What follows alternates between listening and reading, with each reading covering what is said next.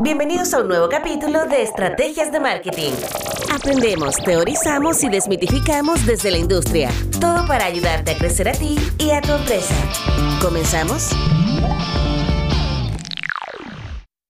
Y así es, en el primer capítulo de esta segunda temporada de Estrategias de Marketing, hablamos con Tito Ábalos, socio de la cocina, estrategia y creatividad, una de las agencias de branding líder en Argentina. Es además profesor de la Escuela de Posgrado de Comunicación de la Universidad Austral de Buenos Aires y responsable de la diplomatura de marca de dicha escuela. Se ha desempeñado profesionalmente durante más de tres décadas en la consultoría de grandes marcas, tanto en empresas privadas como en el sector público. Entre sus listas de clientes se encuentran organizaciones como Danone Argentina, Action Energy, Coca-Cola también en el país trasandino, PepsiCo, Unilever, entre muchas otras. Magíster en Comunicación Social por la Universidad Austral de Buenos Aires. Así que nada, saludamos y de verdad que para mí es un honor poder, Tito, querido, saludarte al profesor Tito Ábalos, con quien hablaremos de lealtad de marca. Tito, Gracias por darte este espacio. ¿Cómo estás? Muy bien, Marco. ¿Cómo estás vos? ¿Bien? Increíble y de verdad que para un lector asiduo como yo, que está siempre buscando eh, material y atractivo tanto para la industria como para nuestros alumnos, es un placer y un verdadero honor poder tenerte en este primer capítulo de la segunda temporada. ¿Cómo está Argentina, Tito? ¿Cómo estás tú? ¿Qué cuentan por allá? Bueno, nosotros estamos, eh, supongo que encerrados como ustedes. Así es. en, una, en una cuarentena, este, como se llama, que nos ha obligado a, reconvertirnos en algunas cosas, a reflexionar en otras, y yo reconozco que estoy entusiasmado por lo que veo que va a venir. A lo mejor otros que están encerrados en sus casas con niños chicos eh, deben estar, este, como se llama, un poquito más desesperados por salir, pero yo, gracias a Dios, estoy bien, estoy muy bien, muy contento. Antes de entrar en temática, porque quiero contigo, quiero exprimirte estos 15 minutos o 17, 20 minutos que tenemos, ¿qué, crees, tú que se, ¿qué crees tú que se viene, Tito, en relación a las marcas? ¿Qué crees tú, qué futuro se avecina en relación a nuestro tema, el marketing?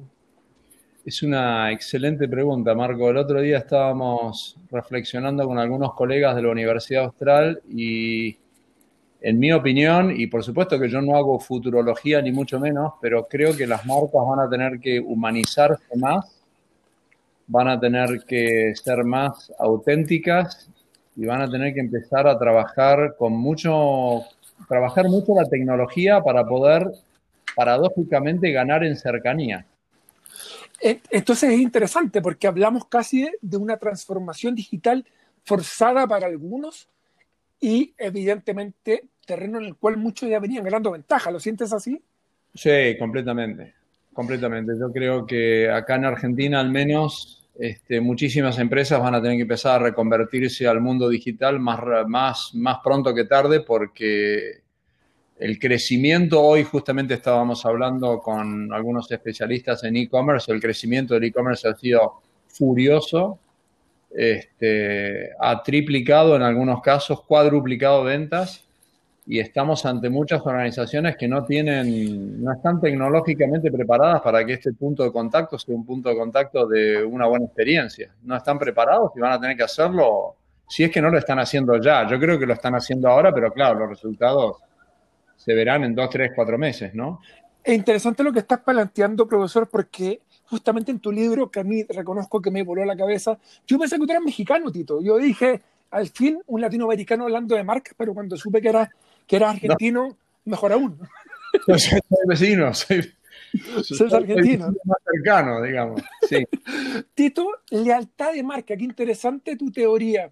¿Y cómo podríamos hoy día redefinir esta lealtad justamente en la mente digital?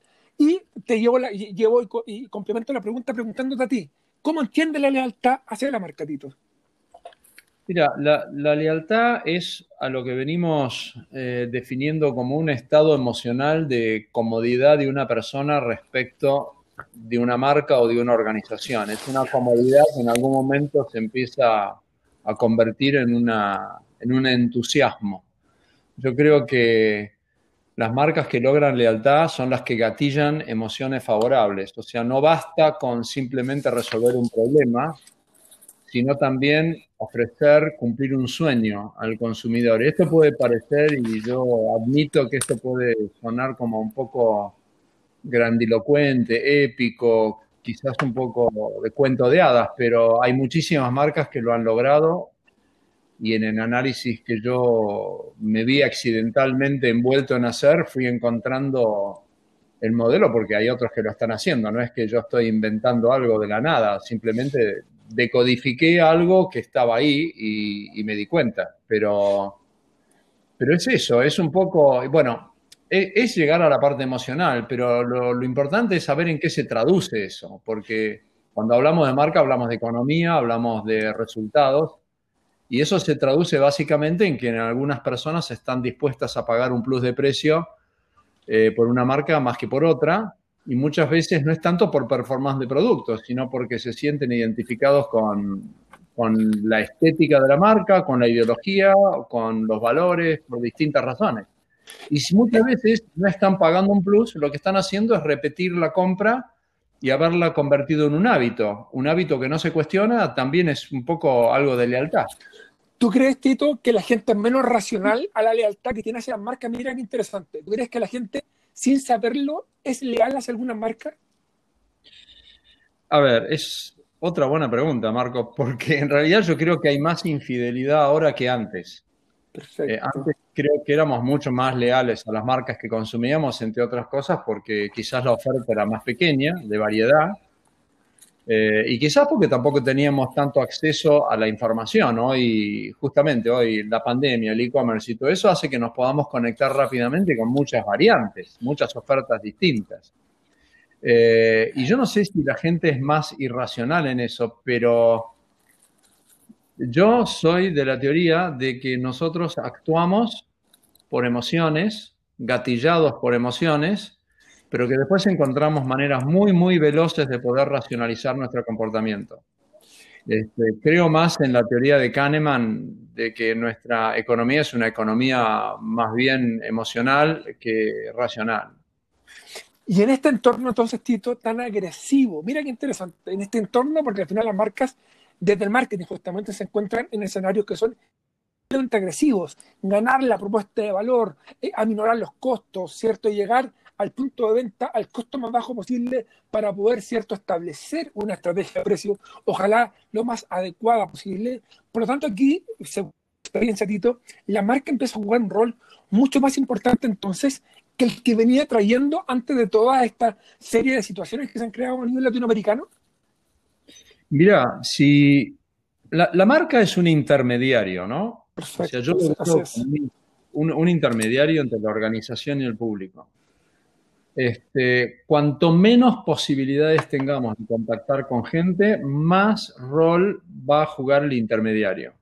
Pero eso no quiere decir que ese rol sea un rol que esté desacoplado de la organización. En realidad, las marcas que generan muy buena lealtad generan muy buenas experiencias. Pero para poder generar una buena experiencia necesitas que la cultura de la organización esté completamente alineada con esa, con esa vocación. Y aparte hay otra cosa que a mí me, muchas veces tengo que salir a aclararlo, pero que es que no hay una buena marca sin un buen producto tampoco. O sea, no es que hablamos de marca desprovisto de la realidad del producto. Ninguna marca buena tiene un producto que no funciona. Así que es como que está todo relacionado, ¿no? Tú en tu libro, Tito, planteas una a mí que me encantó, que es la lista de los deseos de Rice, del profesor Rice. Sí, señor. ¿Cómo hoy día, para que veas que lo leí, lo leí, de hecho lo tengo eh, absolutamente subrayado tu libro, eh, ¿puedes por favor hablarnos eh, de qué se trata y cómo esto viene, yo le cuento a mis alumnos, a evolucionar, incluso en modelo de Maslow, que es bien interesante cómo esto gatilla justamente a ciertas marcas? Sí, a ver, yo me encontré con el modelo de Rice después de empezar a trabajar, yo durante muchos años había trabajado con el modelo de Maslow, fundamentalmente porque resulta muy atractivo el modelo de Maslow, eh, básicamente en la propuesta que él hace de que empezamos satisfaciendo necesidades para después cumplir con sueños trascendentales. Eh, eso es lo más eh, lindo del modelo de Maslow y creo que, que eso es lo que lo hace sumamente atractivo. Pero recorriendo eso me fui encontrando con el modelo de Rice, que Rice lo que plantea es básicamente que no es que estamos, una vez que hemos satisfecho una de, las, una de los niveles de, de más lo pasamos al otro. No, es que estamos siempre y permanentemente satisfaciendo todos los niveles. Entonces, él lo que plantea es que hay 16 o 18 motivaciones que están en nuestro ADN. Y eso fue lo que me llamó mucho la atención, que lo planteara como que ya no es un tema cultural, sino que es un tema biológico. Eso a mí, me, al principio me, lo cuestioné mucho, lo reconozco, porque para mí muchas de las motivaciones son o siempre fueron culturales, no biológicas. Pero planteó una, una investigación que se hizo en Estados Unidos con mucha gente. No me acuerdo cuántos ahora, yo la cité en el libro, pero... Entonces, lo que hizo eh, Rice fue ir a un montón de culturas, a un montón de países y chequear esto. Y él, según él, él dice que esto está chequeado y que lo que ocurre es que vamos mutando de motivación en motivación. Hay momentos en que yo necesito confianza, hay momentos en que necesito estatus, hay momentos en donde necesito pertenencia familiar, hay momentos en donde necesito romance o, desafíos. Yo le puse desafíos, él lo usa la palabra venganza, que es una palabra que para nosotros los latinos es un poquito violenta, pero para ellos significa competitividad. Este, y me llamó la atención, entonces dije, ¿podemos hacer un modelo de, de narrativa de marca que pueda responder a esa motivación? Y ahí es como yo empecé a trabajar el modelo y lo estoy trabajando actualmente con algunos clientes. Maravilloso. tengo, tengo, que admitir, Marco, que funciona. Maravilloso. Profesor, justamente frente a lo que acabas de decir, ¿qué lleva a una persona de manera concreta, según tu experiencia, a hacerle fiel a una marca? ¿Hacer qué? A hacerle fiel, a que hacerle a una marca. Mira, esta es una opinión, pero que viene medio como avalada por, por la psicología. La, marca es una herramienta de una. La marca ejerce influencia psicológica sobre el que compra por varias razones, pero una de las razones fundamentales por las cuales uno es fiel es porque la organización o la marca, yo lo estoy usando como sinónimos más que nada porque no hay marca sin organización detrás, excepto las personas, pero digamos que en la medida en que el propósito de la organización, los valores de la organización estén alineados con tus valores personales, es más factible que vos eh, seas fiel a esa marca. Y ahí hay un caso que, que yo menciono, que es el caso de Patagonia, que, que Patagonia, yo lo menciono como caso, menciono el propósito de la marca Patagonia en el libro, pero cambió su propósito hace dos años. Y si entras a la página de Patagonia, dice, estamos para salvar el planeta. Cambiaron completamente el propósito hacia eso, se ha vuelto una marca activista. Entonces, claro, este, si vos querés salvar el planeta y si resulta que necesitas ropa y de repente te encontrás con una distinta, una oferta variada y a lo mejor probablemente le compres más a Patagonia que a otro que no esté dispuesto al sacrificio. Y, esto, profesor, eh, en las generaciones que se vienen, ¿va a ser más importante todavía o no? Eso dicen. Yo eh, quiero creer que sí, pero que, tiene más conciencia social, que tiene más conciencia medioambiental, que son más conscientes de lo que consumen o lo que dejan de consumir. Por lo tanto, sería casi como, como estarnos preparando para una generación que no va a comprar por comprar, sino que va a ser mucho más consciente y va a exigir mucho más a las compañías. ¿Crees tú que, eso, que esto sea cierto? Mira, yo lo que creo es, primero, acá hay dos cosas. Me parece que en la franja de edad que tenemos entre 15 y 25, que yo no tengo, pero me refiero a ellos, por lo general esa franja de edad es una franja en donde los valores son idealistas y después van de alguna manera diluyéndose o borroneándose con el tiempo. Yo espero que a la nueva generación no se le empiece a borronear porque están empezando a ocurrir cosas que quizás apoyen de que ese idealismo siga firme. Yo creo que sí y me gustaría que fuera así, entre otras cosas. Que tú le pides justamente que no se diluya en el tiempo, justamente que no pierdan fuerza en virtud de todos estos ruidos que se están empezando a caer. Y creo que lo que estamos viviendo nosotros, eh, la humanidad no la vivió nunca, salvo en alguna segunda guerra o algo así, pero nunca hemos vivido esto de esta forma. Y creo que mucha gente se puso a reflexionar de que esto es producto de algo, obviamente, ¿no? Profesor, Disculpame, por favor, te dejo terminar. Adelante, adelante tú. Profesor, a una persona que está construyendo una marca desde el inicio, que está recién, ¿cierto?, construyendo hoy día su identidad corporativa. ¿Qué consejos tú, desde tu experiencia, desde tus más de 30 años de experiencia en la industria, con marcas tan importantes, qué consejo, qué consejo le podrías dar? A ver, en primer lugar, el primer consejo me parece que es que la marca es una expresión de lo que es esa persona o la organización, dependiendo de cómo sea la organización, ¿verdad? Si es un emprendedor, me parece que la marca va a empezar a expresar los ideales, los sueños, las promesas de esa persona, con lo cual conocer el propósito y conocer los valores con los que arranca a hacer su promesa, a mí me parece que eso es fundamental. Las otras dos cosas que creo que son claves, pero que son claves a, la, a la base del marketing, es ¿qué estrategia de diferenciación va a empezar a utilizar para poder recortarse del resto de la oferta? Salvo que tenga un algoritmo nuevo, va a tener que salir a competir con, todo el mundo. Si es así, va a tener que conocer muy bien sus competidores y la otra es conocer muy bien a sus consumidores. Este, el otro día estaba pensando en un, en, un video que estaba posteando en Instagram y, me salió un razonamiento muy corto que me parece que ayuda mucho, que es este, la oportunidad te la dan tus competidores, pero la importancia de lo que vos haces o no la deciden tus consumidores. Absolutamente. Y ahí yo creo que empieza a jugar lo que sos, lo que te dejan ser y lo que quieren de vos. Así es. Y desde ahí la construcción visual, la identidad visual, tú la palancas de, manera, independiente en conjunto justamente con esta definición valórica y un poquito de, expresión. ¿Tú cómo, lo, ¿Tú cómo lo ves en la cocina? No, no, nosotros trabajamos a partir de propósitos y valores y también chequeando lo mismo que acabo de decir en cuanto a qué es lo que te dejan hacer, porque esto es como un gran juego de ajedrez, ¿no? O sea, yo puedo, por ejemplo, yo puedo decidir el color de una marca, pero la verdad que si hay otra marca más importante que yo que usa el mismo color, yo digo para reducirlo en un ejemplo muy simple, este, salgo a buscar otra cosa pero tratando de no contradecir el objetivo, ¿no? Profesor, quiero hablar un poquito desde el fan. Yo, quiero, yo te quiero contar que soy un permanente promotor de tu libro en mis alumnos, en justamente en los clientes con los cuales yo, a mí me toca trabajar. ¿Qué se viene para Tito Ábalos? ¿Qué se viene? ¿Qué nuevo libro está escribiendo? Nos dejaste con gusto a poco, Tito. Queremos más. ¿Qué más hay de Tito? bueno, este, acabamos, de, acabamos de terminar de escribir un libro que habla de liderazgo, equipo, marca y producto, que justo se iba a, distribuir.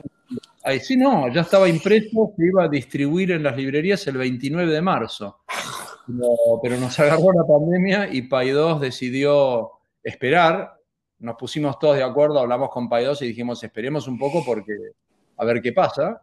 Lo va a publicar Pay2, es un libro que habla acerca de intervenir sistémicamente en las organizaciones tomando esos cuatro ejes como ejes que se construyen y que se ayudan a sí mismos y está basado en el análisis de varios casos. Mi colega es el doctor Luciano Elizalde en esta ocasión, que él es, decano de la Facultad de Comunicación del Austral y que juntos estuvimos dando algunos seminarios muy, muy, muy interesantes y que, y que yo empecé a darme cuenta de que él tenía un modelo, el modelo es de él, yo me empecé a dar cuenta que él tenía este modelo y le dije, mira, Luciano, creo que tenés algo muy interesante acá y me propuso escribirlo con él y fuimos a PAI 2 y, tendría que salir este año, Dios quiera, Marco. Ahí estamos.